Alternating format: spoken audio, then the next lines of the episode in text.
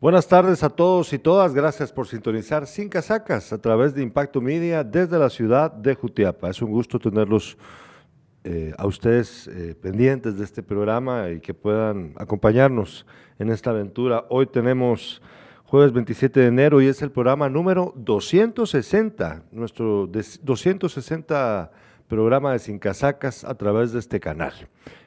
Eh, hoy tenemos un tema que trata de lo que nos toca vivir diariamente los guatemaltecos, el precio de vivir en un país en el que las políticas públicas eh, son un lastre para los ciudadanos, para sus ciudadanos.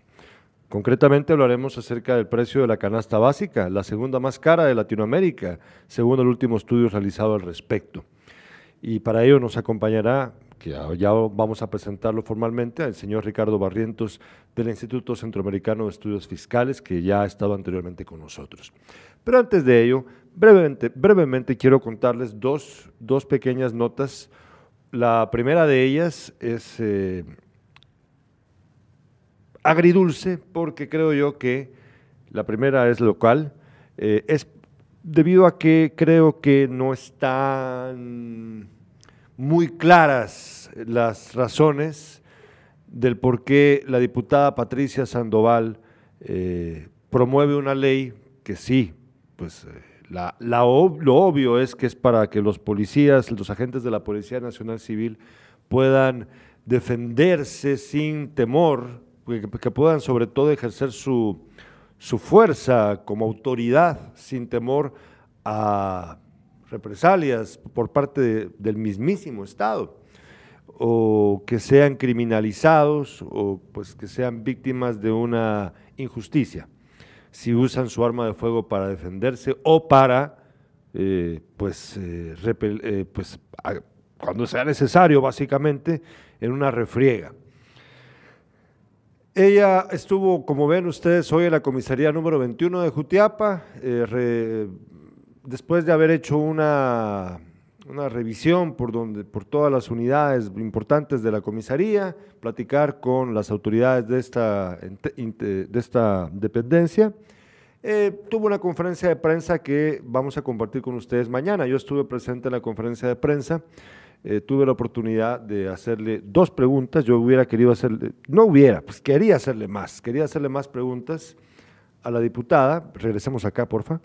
Eh, quería hacerle más preguntas a la diputada, pero pues como era un tema estrictamente acerca de la policía, de su iniciativa para la policía, pues tuve que limitarme.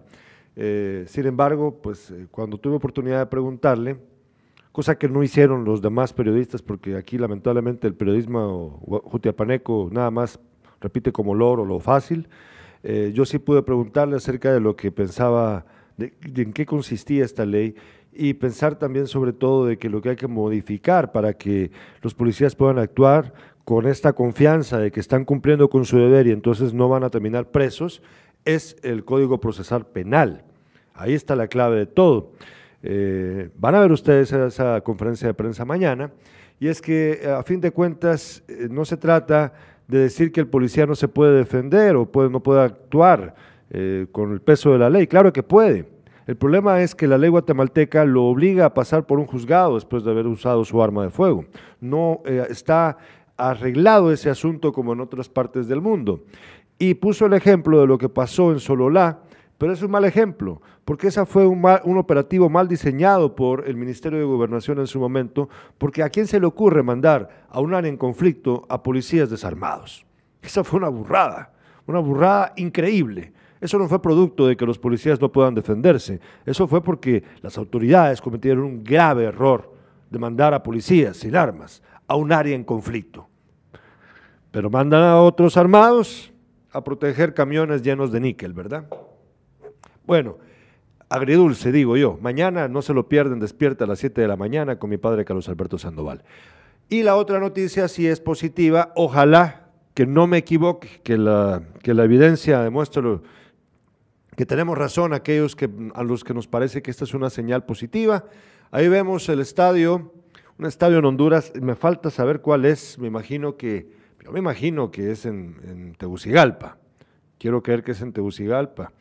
Eh, el estadio está repleto de ciudadanos hondureños y hondureñas que están celebrando el ascenso de su nueva presidenta. La tercera presidenta en la historia de Centroamérica, la señora Xiomara Castro, ha llegado a tomar posesión y está lleno el estadio. Ven ustedes, la foto se la tomamos prestada a la publicación del señor Manfredo Marroquín, de Acción, bueno, ya no Acción Ciudadana, pero activista, usted como sabe, como usted bien sabe. Ahí ve usted ese estadio repleto de hondureños y hondureñas. ¿Será que un día vamos a ver algo así nosotros, pero así de buen talante y no con puras casacas? Ojalá que sí sea. Bueno, felicidades a los hondureños. Ojalá que se les cumpla tener una presidencia digna, que respete los derechos humanos que lamentablemente en ese país sufren vejámenes constantemente sus ciudadanos y ciudadanas, y que se vuelvan prósperos y que se acabe la violencia en Honduras y que ya no sea un narcoestado como Guatemala. Ojalá, ojalá, ojalá. Bueno, ahora sí, presento formalmente a nuestro invitado de hoy, señor Ricardo Barrientos, del Instituto Centroamericano de Estudios Fiscales. Buenas tardes, Ricardo. ¿Cómo está usted? Buenas tardes. Es un gran gusto estar con su audiencia y estar con ustedes aquí. Estoy órdenes. Le agradezco en serio su presencia. Eh, finalmente usted ha atendido la llamada. Eh, Ricardo, como ya lo hemos dicho, Guatemala es el país con la segunda canasta básica más cara de América Latina. Eh, causas de esto, pues hay muchas, yo entiendo. Consecuencias, a fin de cuentas, también. Eh, pero las consecuencias las que los vivimos son los ciudadanos de a pie, porque lamentablemente eh, vimos en el último año, este, este segundo año de pandemia que acaba de terminar, que eh, se hicieron 30% más ricos, los ricos a nivel mundial, mientras que los pobres, pues ahí van. Y Guatemala no es la excepción. Quiero preguntarle, aunque sé, como me lo dijo antes de empezar este programa, que pues, su fuerte está un poquito más enfocado en, en la cuestión estrictamente fiscal, pero podemos hablar primero de esto para entender el fenómeno. ¿A qué, ¿A qué cree usted que pueda deberse, digamos, las causas principales, el hecho de que la canasta básica de nuestro país sea tan cara, solo por debajo de Puerto Rico, como veremos en una estadística que tenemos ahí preparada? ¿A qué cree usted que se debe ese fenómeno? Bueno, yo lo primero que creo es que deberíamos eh, pedirle a las autoridades que reconozcan este fenómeno, que esto es lo que está ocurriendo, eh, porque si no, no hay interacción con las autoridades. Imagínense ustedes que lo que ha estado diciendo el presidente de la República, Alejandro Yamate, y lo que ha estado diciendo el ministro de Economía, eh, Antonio Maluf, y lo que ha estado diciendo a las autoridades del Instituto Nacional de Estadística es todo lo contrario ellos lo que han estado diciendo es que los precios están en un nivel históricamente bajo. Las autoridades que he mencionado han estado diciendo, yo no sé si ahí a Jutiapa llegan los spots publicitarios de propaganda del gobierno, eh, con un jingle, con una canción y sale Yamatei, eh, que habla todo está bien. Y fíjense que ellos reportaron que los precios crecieron solamente 3.1%. Es decir, que este es el crecimiento de precios más bajo de la historia y que los guatemaltecos estamos disfrutando una bajada en los precios, una caída de los precios. Eso es lo que nos dicen las autoridades. Entonces, al margen de si esa estadística que tienen ustedes sobre la comparación internacional de la canasta básica es válida o no, pues yo le pregunto a su audiencia, mi estimado amigo, eh, ¿será que en Jutiapa están todos felices, como dice el presidente? ¿Le creen ustedes al presidente Yamatei? ¿Le creen ustedes al ministro de Economía Maluf? ¿Le creen ustedes al Instituto Nacional de Estadística que los precios en vez de subir han bajado? Y que tenemos la variación de precios más pequeña de la historia de Guatemala, por lo menos de la historia reciente. Eh, me parece que la respuesta es no. No. Yo estado eh, investigando y justo antes de este programa me permití prepararme y, hablé con unos amigos que se dedican al comercio. Y yo les dije, miren, eh, el, el, gobierno está diciendo que los precios están extraordinariamente bajos, de que estamos eh, viviendo eh, un momento de bonanza económica extraordinario. La felicidad económica de las familias de Guatemala nunca había estado. Eso es lo que está diciendo Yamatei en la radio y en la televisión. Y entonces yo le pregunté, ¿cómo están los precios? Y este mi amigo me dice, yo no sé de cuál está fumando las autoridades gobierno y qué tipo de sustancias está consumiendo el presidente Yamatei, pero él sí me dijo la realidad. Por ejemplo, la margarina. Una caja de 24 libras de margarina en 2020 tenía un precio de 115 quetzales. Hoy ese precio está en 180 quetzales. O sea que si nosotros hacemos ahí el cálculo, eh, eh, parece que la realidad no es la que está diciendo el gobierno, ¿verdad?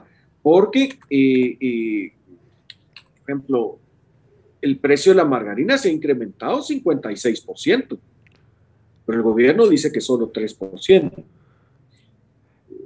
No. Por ejemplo, la, la caneca de aceite de aceite de cocina. La caneca es, una cantidad que tiene 5 galones. Dice que en 2020 eh, costaba 225 quetzales y que ahora está costando 280 eh, eh, quetzales. Entonces, pues aquí es donde las cosas no empiezan a cuadrar porque, contrario al 3% que está diciendo el gobierno, pues el, vemos un incremento del 20%, ¿verdad? Ah, Ricardo, diga, diga, por favor. Continúe. Sí, es un incremento de 24%. 24%. Por, por último, por ejemplo, el azúcar a granel. El saco de azúcar a granel, que es un saco que pesa 200, 108 libras. quien sabe de esto podrá corregir, ¿verdad? se, compraba en 2020 aquí en la capital, perdón, estos son precios de la capital. Habría que ver si son los mismos precios allá donde en, están en, el interior. Me parece que son. Pero el, el, saco a granel de azúcar de 108 libras costaba en 2020 280 quetzales. Ahora está costando 310 quetzales. Tenemos un incremento de 11%. Entonces, y mi, primera respuesta es que eh, hay un contraste dramático eh, entre eh, las cifras oficiales, lo que las autoridades de gobierno están diciendo y la experiencia de vida diaria y cotidiana de la gente en Guatemala. ¿verdad? Entonces, el gobierno dice que todo está perfecto, de que tenemos el alza de precios más pequeño en la historia y hoy que hice mi verificación de precios, algo me dice que, eh, o a menos que haya en Cutiapa, estén de maravilla también, ¿verdad? Entonces, eh, ese sería mi primer comentario. Fíjese, Ricardo, mire. Es una pena, pero la... Ajá. Sí. Es una pena, pero, dígame. Pero eh, basta hacer una verificación tan simple como lo que acabo de hacer y lo que uno ve es que lo que las autoridades están diciendo no es la verdad, no es cierto, es falso. Mire, ahí viene un asunto. Fíjese que hace pocos días en este programa y en el otro programa matutino que tenemos, eh, hemos hablado acerca del incremento al pan, que ya venía un poquito diciéndose eso hace más de un año atrás, pero ahorita ya es una realidad. El pan ha aumentado el precio y es que todos los, toda la materia prima para el pan ha aumentado de precio. Esa es una realidad, pero ha aumentado eh, de forma eh, notoria, no, no estamos hablando de un poquitito, estamos hablando de bastante significativo como para que este producto que muchos dicen que no coma pan la gente, hombre, que no coma, el, el pan forma parte de la dieta básica del chapín igual que la tortilla. Entonces no se puede sacar de la ecuación, no se puede. No es un producto de lujo, es un producto de necesidad básica. Entonces, yo quiero saber, en su opinión, antes de entrarle también al tema ya fiscal concretamente, eh, usted claramente nos está diciendo que está mintiéndonos el gobierno. Bueno, pero el efecto de esta mentira, que obviamente es pequeño para la población, o sea, quiero decir, algunos van a escuchar al presidente con sus jingles como oír llover, porque ni siquiera están pensando en la, no están pensando en lo que él dice, viven el día a día, pero sí está creando una especulación, una, una falsedad que yo creo debe de generar un conflicto posterior de mayor envergadura para nuestra sociedad, porque sigue de espaldas a la realidad, Ricardo. Y esto no creo que sea sano para el mercado, para los mercados, para los negocios, porque eh, ¿qué incentivos hay? ¿Qué logros se pueden conseguir si no hay un modo honesto de llevar la política pública económica en el país? O sea, no, no le veo yo sentido a querer jugar con esa mentira. ¿Qué cree usted que podría causar esta eh, práctica de mentir o de hacerse la bestia, pues, y todavía con cuero de danta, para decirle a la gente que no, estamos bien, hombre, estamos bien? ¿Qué consecuencias puede tener ya de forma pues, real, verdad? Esta, esta práctica. Pues lo, lo, que está generando, me parece, es descontento. Yo le invito a usted a que en su programa, si lo consideran algún día, hagan una encuesta. No, no digamos a cuánta gente le cae bien Alejandro Yamatei, porque esto no es de si me gusta, si no me gusta, si me cae bien o no. ¿Cuánta gente le cree al presidente lo que dice? Es buena pregunta. Porque, porque eh, el tema es que cuando una ciudadanía está convencida de que su gobernante miente y le da igual, o sea, ya los niveles de tolerancia y de indiferencia son tan altos, eso solo se traduce en una palabra muy peligrosa y es ingobernabilidad. Eso es lo que yo eso tiene eso tiene que ver con el, con el primer tema. O sea, tenemos a, la diputada que resulta ser eh, la esposa del ministro de Gobernación saliente, es la esposa nada menos que del ministro de Gobernación, del jefe superior de la policía, yendo a ver eh, cómo es que los policías usan sus pistolas, cuando en realidad el problema es más de fondo. Es que esto no solo es permitirle a los policías que desenfunden la pistola y le disparen a alguien sin ir a un juzgado. Esto es, ¿y por qué la gente está protestando?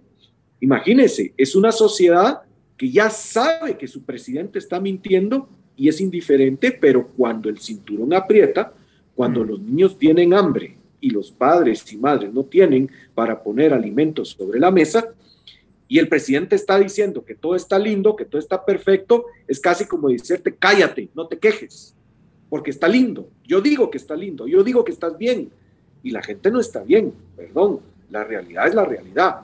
Entonces, esa separación entre lo que los gobernantes están pintando color lindo es un sepulcro blanqueado están diciendo que las cosas están bien cuando en realidad no están. Es ingobernabilidad, es descontento y es, es eh, eh, y, el problema es que el hartazgo está a la vuelta de la esquina, ¿verdad? Ricardo, eh, ahora entrémosle a la parte, bueno, aquí nos queda otro tema que nos ha propuesto Víctor Gutiérrez, nos dice buena tarde, ¿cómo impacta en el discurso oficial trasnochado el aumento al salario mínimo? ¿Qué, opina usted del aumento del salario mínimo? ¿Cómo funciona en esto, en esto que estamos conversando? Bueno, es que, es que esa es la otra respuesta que le debo a, sus preguntas. Bueno, ¿y por qué, qué gana el presidente con mentir? Pues yo no entiendo. yo no entiendo. él es una enferma mental eh, que disfruta, siente placer eh, diciendo falsedades, o es que hay alguien que se está beneficiando detrás de esto. Bueno, eh, yo creo que es más lo segundo. Eh, todos creo que nos convencimos que Jimmy Morales era medio tonto y bobo, ¿verdad? Y que era un, era un títere muy útil para muchos porque era un presidente tonto, que no, no, no se fijaba y que la mayoría de las veces pues, andaba ebrio, eh, pero, pero me, me, parece que Alejandro Yamatei eso sí está marcando una diferencia. Alejandro Yamatei tonto y bobo no es. Es perverso. Entonces quiere decir que, esto lo está haciendo con conocimiento y conciencia de lo que está haciendo. Por lo tanto, estas cosas tienen un propósito.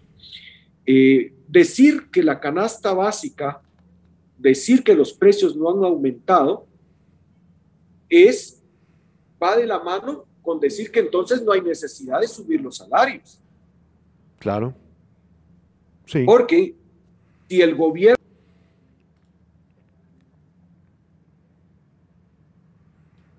ah, Vamos los precios han subido, que los precios son reales, pues entonces se justificaría la demanda de las trabajadoras y los trabajadores, en donde, bueno, si los precios suben, es justo que el salario suba. Pero entonces ahí viene la mentira. La mentira dice, no, no, no, no, pero todo está bien. Y además la economía está creciendo, ¿verdad? Eh, es un dato que está diciendo la propaganda y, ponen al presidente a repetir datos que ni él entiende. Dice es que el Producto Interno Bruto, el PIB, el PIB, ha crecido 7.5% y ese es el crecimiento del PIB más alto en los últimos 40 años. Pero, pero ¿eso qué quiere decir? Es, esa tasa de crecimiento de la economía es resultado de una mejora estructural de la economía.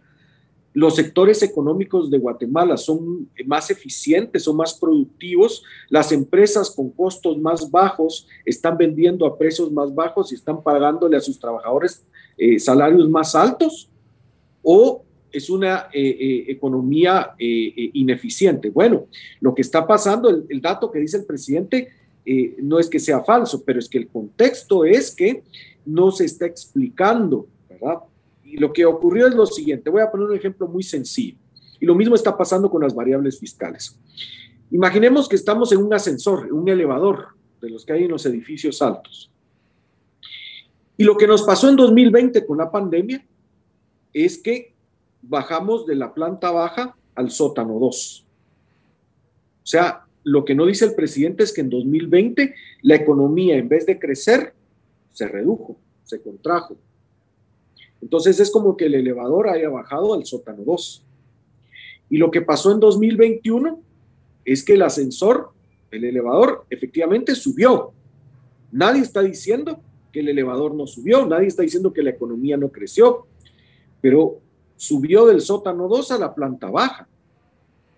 Quiere decir que nosotros, el presidente está diciendo que estamos en el nivel 3 o en el nivel 5, que hemos, estamos mucho más arriba de donde estamos. No, simple y sencillo, lo que ocurrió el año pasado es que del sótano 2 pasamos a la planta baja y regresamos a donde estábamos en 2019. No es que haya habido ninguna mejora estructural, Simplemente la recuperación nos está llevando a donde estábamos.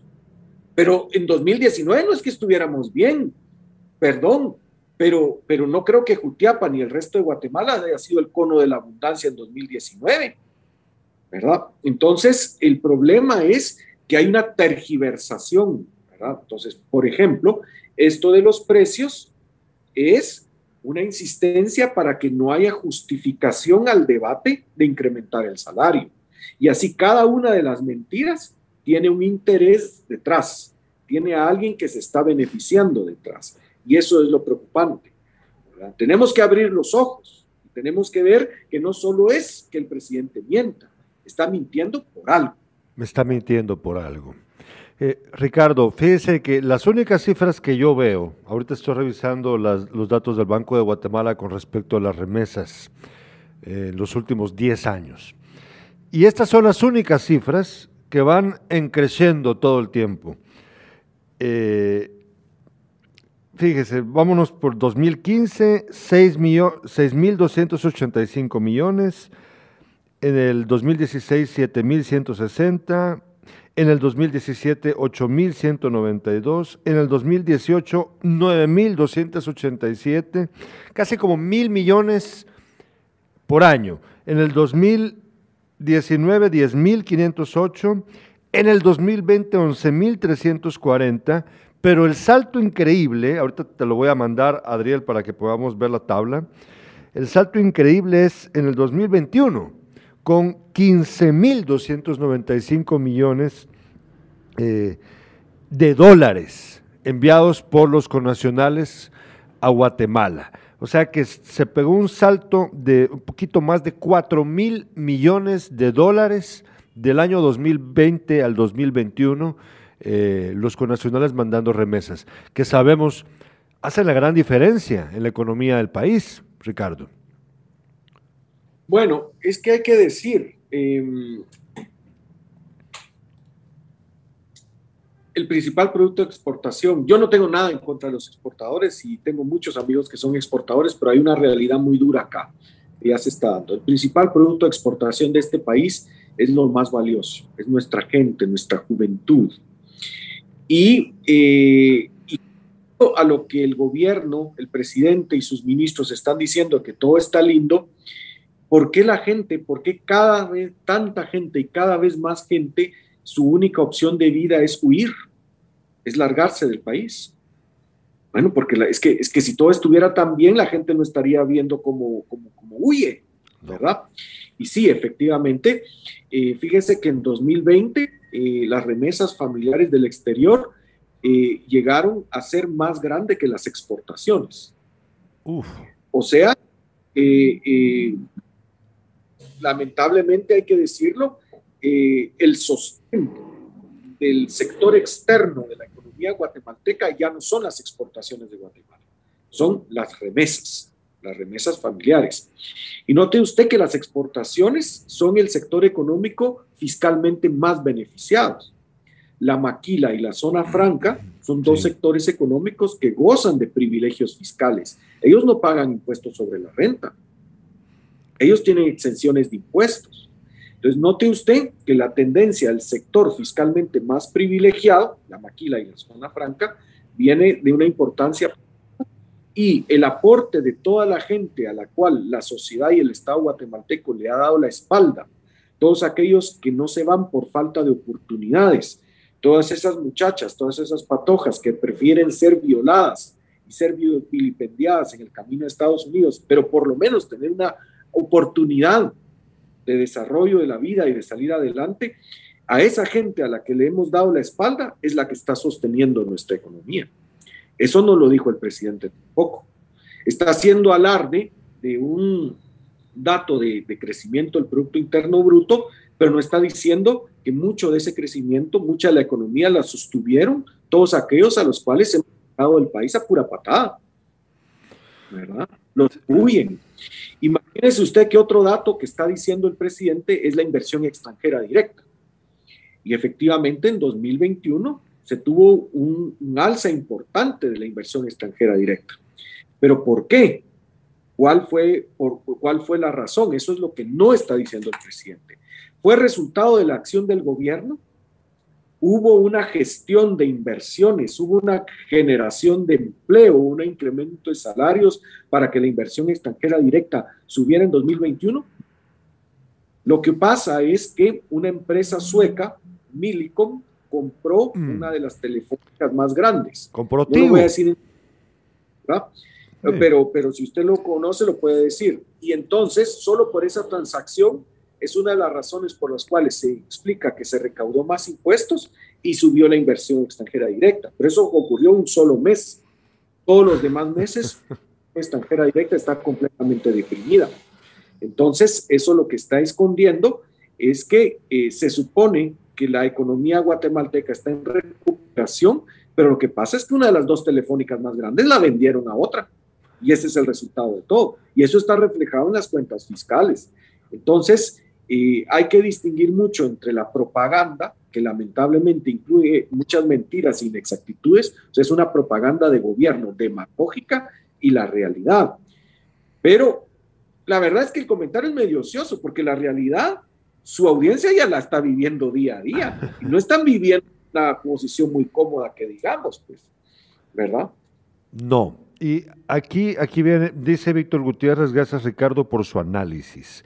Eh, mire, aquí vamos a tratar de ser bien breves con las preguntas, porque para darle tiempo a usted a sus obligaciones del día, pero quiero preguntarle, como habíamos hablado antes de la entrevista, eh, habló usted del presupuesto. Nosotros estábamos hablando tiempo atrás con los muchachos de Paraíso Desigual acerca de este tema.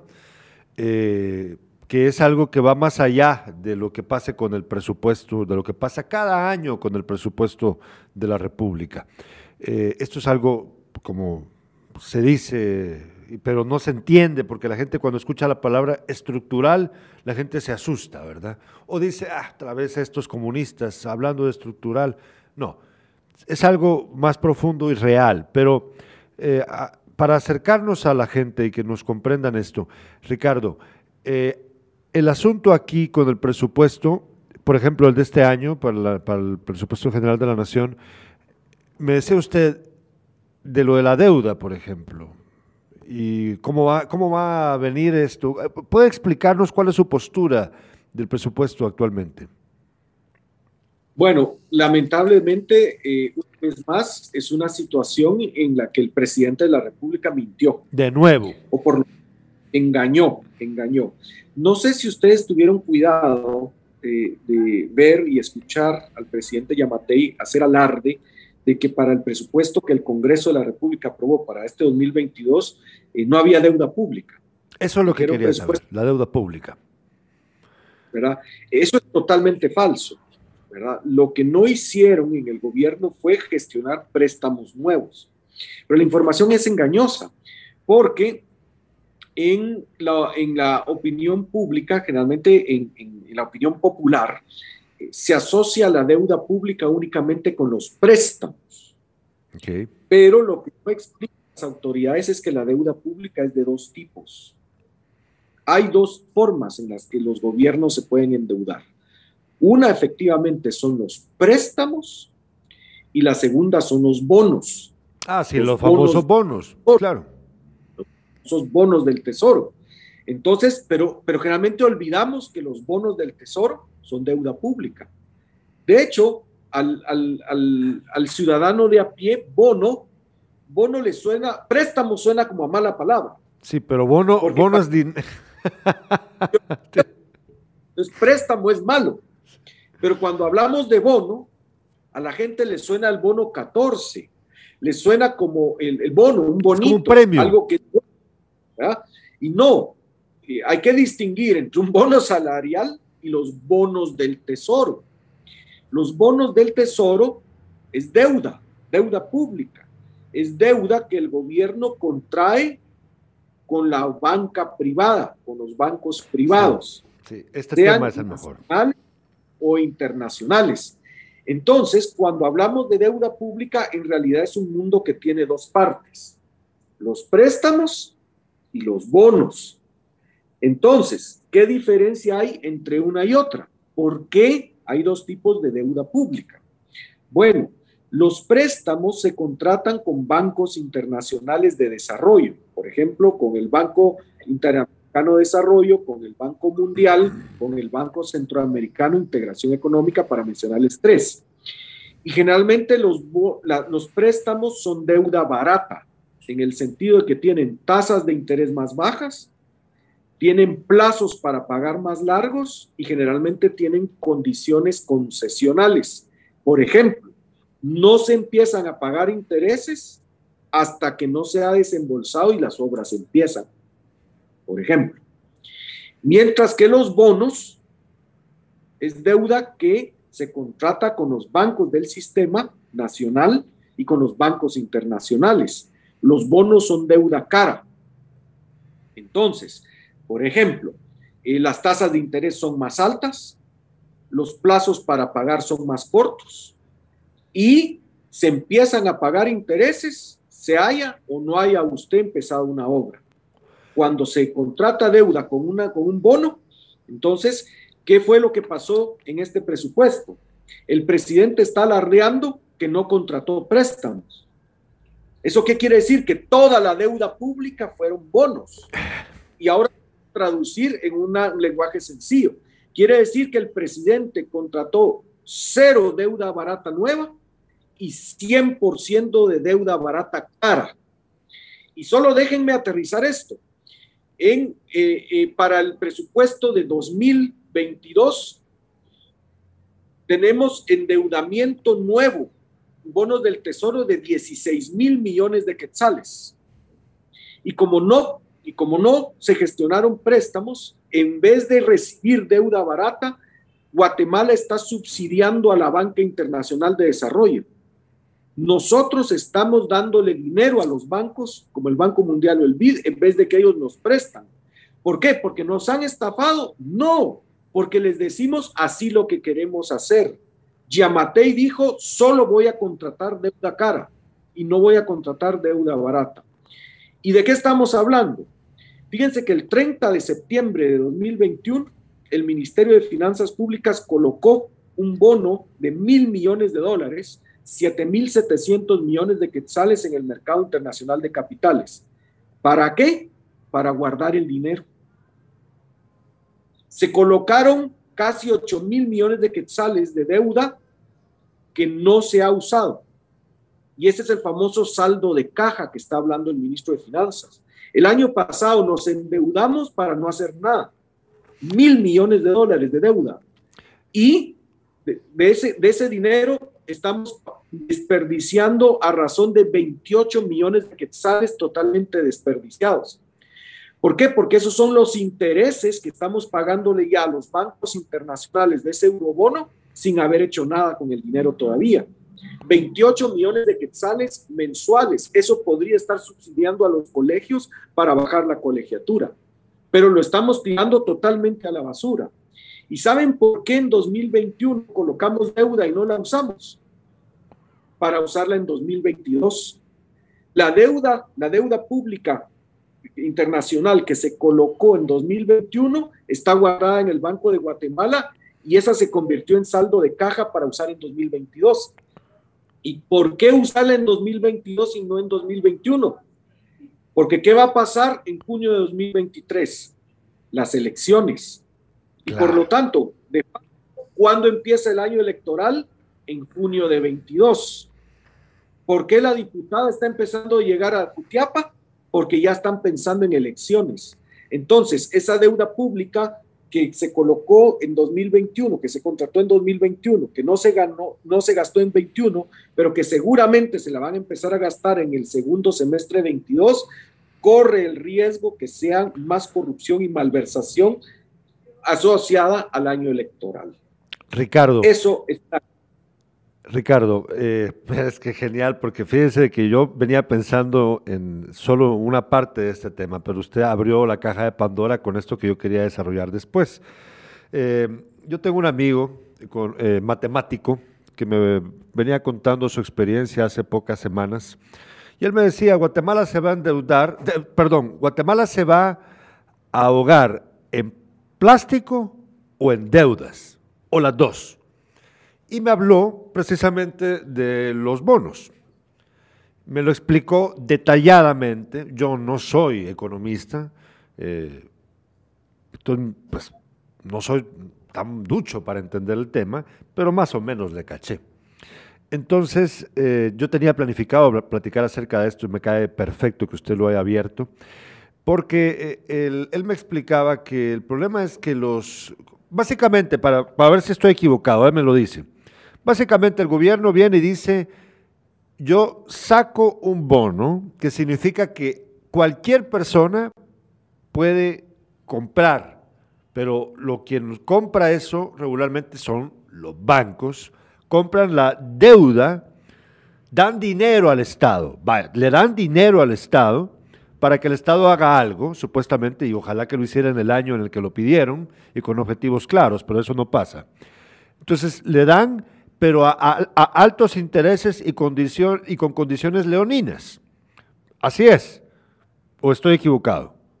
Así es. Bueno. Sí, esa es la diferencia entre un préstamo, otra diferencia entre préstamos. Los préstamos son para un propósito. Por ejemplo, hubo un préstamo del Banco Mundial para la desnutrición infantil. El bono es un cheque en blanco. El bono es un Los cheque bonos, en blanco. el gobierno puede usarlos discrecionalmente. Bueno, entonces, el problema, me explicaba él, y ahí fue donde yo me perdí un poquito en, la comprensión, es que luego estos bancos como que se sacan el, el, sacan el bono, sacan el dinero, o no sé, no sé cómo me explicó él, que la onda es de que esto se, este capital se va hacia afuera. Este dinero o este, esta deuda, otro lo compra después, o lo recompra y entonces se vuelve una, una bola de nieve que, de la que solo sale perjudicado el Estado y, y por lo tanto la población. ¿Es así, más o menos, así explicándolo someramente o cómo, es la cosa? Por ejemplo, estos eurobonos son son, es, deuda, es deuda pública de Guatemala colocado en el, en el mercado europeo de capitales, son atractivos porque la idea es que son confidenciales. En Europa nadie sabe que Guatemala le debe a esas personas. Entonces, eso les facilita y ellos no pagan impuestos en sus países. Ahí está. Ahí está. o sea que el que le paga dinero a Guatemala eh, va a ganar intereses, pero eh, generalmente no va a pagar impuestos sobre esos intereses. Pero miren, para nosotros el tema es de que nosotros le debemos plata a alguien y a un interés altísimo y además el uso de ese dinero no está especificado. Imagínense que el gobierno pudo colocar mil millones de dólares el 30 de septiembre de 2021, estamos pagando 28 millones de quetzales de intereses cada mes, ¿verdad? Y ese dinero está guardado para que de repente, no sé, la, la diputada Sandoval va a querer un poco de plata para la campaña de su reelección, tal vez, ¿verdad? Puede ser, puede ser. Increíble. Por algo cosa gobernación saliente, ¿no? Nos dice Víctor Gutiérrez, las remesas básicamente se destinan al consumo, canasta básica. ¿Qué pasaría si en este caso Estados Unidos impone alguna arancel? Precisamente esta estrategia utilizó Trump para obligar al hombre en la luna a firmar el acuerdo de país seguro. Difícil que vaya a pasar esto con los demócratas, ¿verdad? Pero, pero no imposible.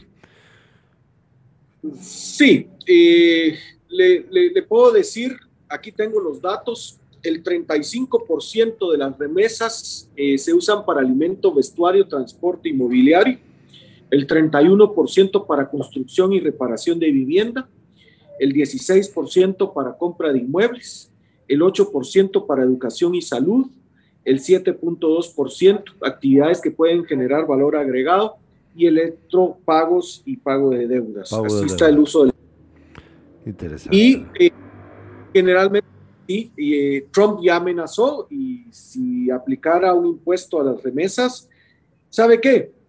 Igual seguirían regresando, porque esa gente sí son héroes, ¿verdad? Pese a todo, ¿verdad? O sea, aún con la pandemia, incluso incrementaron las remesas, ¿verdad? Lo hicieron. Entonces, no creo que se frenaría, pero, pero bueno, se incrementaría el costo de remesar, seguramente. Bueno, Ricardo, para terminar, para darle tiempo a lo suyo, pero ojalá que próximamente nos atienda de nuevo, porque esto, esto está para explicarle bien a la gente, detenidamente. Yo voy a tratar de conseguir más, más información y hacerlo más bonito. Para terminar, eh, ¿usted cree que esta, esta mentira sostenida en el tiempo por sus ministros también, toda la gente que está detrás, eh, ¿por qué razón los políticos, fíjese, los políticos que están en, el plan de que posiblemente van a competir en la próxima elección, no revelan con su equipo, que yo me imagino tiene detrás un equipo que maneja la parte económica, ¿por qué no hacen una crítica en este momento del el camino al que nos está llevando esta política pública económica del presidente Yamatei. ¿Por qué no suenan las alarmas? Porque ustedes lo están haciendo, pero eh, Yamatei, primero Jimmy y ahora Yamatei están envalentonadísimos. ¿Por qué no hay políticos o políticas que estén haciendo lo correcto ahorita y poner el grito en el cielo? Porque nos están llevando al desastre. ¿Por qué no? Eh, no, hay algunos que lo han hecho. Hay algunos ah, que lo han hecho. Eh, durante la discusión del presupuesto, eh, por lo menos un par de diputados que estaban en la Comisión de Finanzas Públicas y Moneda advirtieron esto. Déjenme poner un ejemplo específico. Por favor. Bueno, hoy hablamos de la deuda, pero el presupuesto está plagado de cosas. Entonces, por ejemplo, yo creo que dentro de su audiencia, eh, los padres y madres de familia van a estar extremadamente preocupados por la caída en la, en la calidad educativa, ¿verdad? Eh, pero, pero la ministra de Educación eh, eh, ha tenido dos prioridades durante el gobierno de Yamatei. Uno es no entregar libros de texto. Se puede imaginar que estos no son datos del ICEFI. Las cifras oficiales del Ministerio de Educación tuvo dos objetivos, expulsar a adolescentes del nivel diversificado y no entregar más, o más de 10 millones de, copias de libros a los estudiantes. Esa era la meta. Lo mejor que podía hacer el Ministerio de Educación en 2022 es no entregar de texto. Es su meta. Pero por otro lado, ¿cómo va a haber calidad educativa? por, lo menos, por lo menos libro de texto deberían darle, ¿no? Ni siquiera. Le puedo demostrar fehacientemente que la meta del Ministerio de Educación fue reducir, dejar de entregar más de 10 millones de textos eh, en 2022. Pero en contraste, la ministra de Educación está insistiendo en seguirle pagando más de 300 millones de quetzales a las aseguradoras privadas por el dichoso seguro médico escolar privado. Yo lo invito, haga un programa en donde la gente de Jutiapa cuente experiencias sobre el uso de ese seguro médico escolar privado. Porque nosotros los testimonios que hemos tenido es que a lo más es que le ponen un médico al teléfono. Eso es lo que hacen las asegurados, ponerle un médico. ¿Qué, qué diagnóstico puede dar un médico al teléfono? y ahí se pone el médico a recetar cosas. Más de 300 millones de quetzales. ¿Verdad? Entonces, eh, el, el, tema del presupuesto no es una cosa para debates encumbrados y solo para economistas. El tema del presupuesto público es nuestro día a día. Por ejemplo, yo pregunto, ¿están las padres y madres de familias satisfechos con el control que el Ministerio de Educación ha ejercido sobre el, la calidad educativa? creen que eh, es bueno que el Ministerio de Educación se ponga como meta no entregar libros de texto, creen que es bueno que el Ministerio de Educación esté despilfarrando más de 300 millones de quetzales en un seguro médico escolar privado que no funciona, esos son los debates del presupuesto. Y para eso no hay que tener un doctorado en economía. Para eso hay que nada más. Ricardo, nos, nosotros le agradecemos de verdad eh, vamos a preparar próximamente un nuevo programa. Esto está buenísimo. Y quiero que nos explique con mayor detalle este fenómeno de los bonos, porque de verdad a mí me parece que ahí hay algo. Ay, no, Dios mío. Pero esto que usted acaba de poner en la mesa, el ejemplo ese que acaba de dar, son las discusiones que tenemos que tener en nuestro hogar, como usted lo dice. El presupuesto debería de ser un objeto de discusión en nuestras casas cuando llegamos todos los días, en la temporada en la que se discute, ¿verdad? Eso generaría un buen debate, eh, sano, democrático en nuestros hogares, que a fin de cuentas podríamos llevarle, trasladarle al político o política que aspira a un cargo público, que, entienda de que esas son nuestras preocupaciones y que quizá algún día, Ricardo, podamos tener debates a la altura de lo que vemos, de lo que vimos, por ejemplo, ahorita en Chile, en donde sea o no de nuestro agrado los candidatos que ganaron o y los que perdieron, pues estaban bien formados, había un, debate político eh, de todas sus áreas a buen nivel. Pero eso es porque los ciudadanos detrás también están allí. Y si no estamos allí, a estos políticos de mierda nunca les va a importar mejorar. Simplemente van a seguir en lo mismo. Y, no solo cuando se discute el presupuesto. No solo. Eh, aquí, fíjense que por Jutiapa hay cuatro diputados distritales ya mencionamos a la señora eh, Sandoval, pero ahí está Santiago Nájera, por favor. De, la gente de la UNE de Sandra Torres, ahí está Juan Carlos Rodas Lucero y ahí está Maynor Estuardo Castillo Castillo. Hay cuatro diputados distritales de Cutiapa. Pues bueno, yo creo que eh, que la señora Sandoval llegue a visitar a los policías no me parecería. Yo quisiera saber qué esos cuatro hicieron para oponerse a la aprobación del seguro médico escolar privado. Nada. ¿Qué? Es, han hecho cuestionar al ministro de por qué teniendo el dinero en el Ministerio de Salud Pública y Asistencia Social, le puedo dar el dato, el Ministerio de Salud para la atención de la pandemia solo ejecutó el 56% del presupuesto del programa específico de la pandemia, aparte de las vacunas.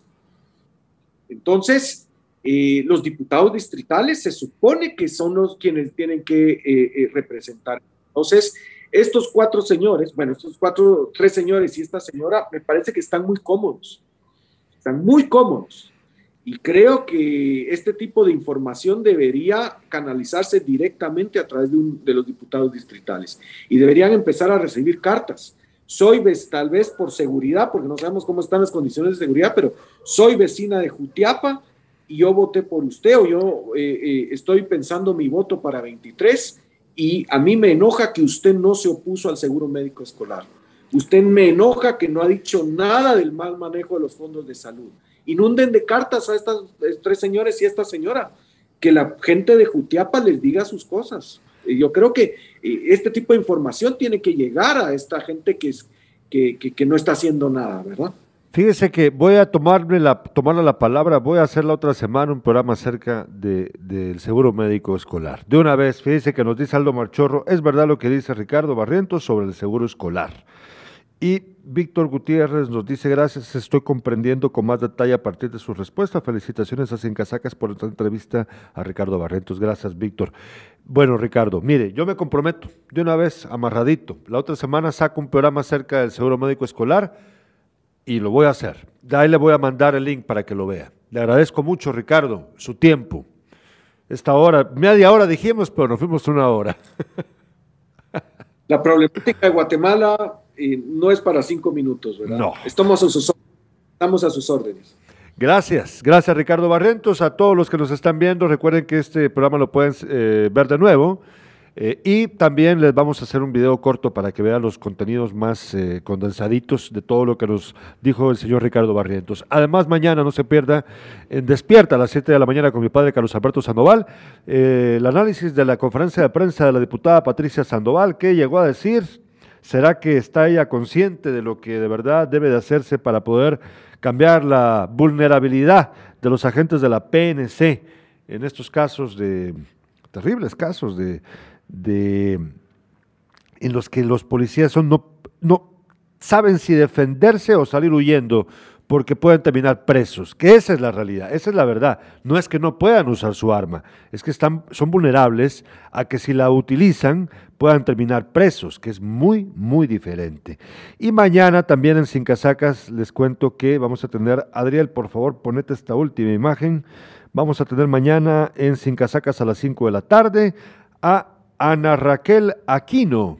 Ella nos va a explicar que por cierto es presidente de Humanistas Guatemala, nos va a explicar eh, cómo, cómo ustedes, jóvenes y estudiantes, básicamente, que quieran sacar eh, estudios universitarios o de posgrado en el extranjero, ¿cómo pueden lograrlo? Se puede hacer, se pueden ir, se puede conseguir. Ana Raquel Aquino mañana va a estar con nosotros platicándonos de este tema. Por favor, no se lo pierda. Pasen ustedes un muy buen fin de semana. Bueno, que me estoy adelantando. Pasen ustedes un muy, un muy buen jueves.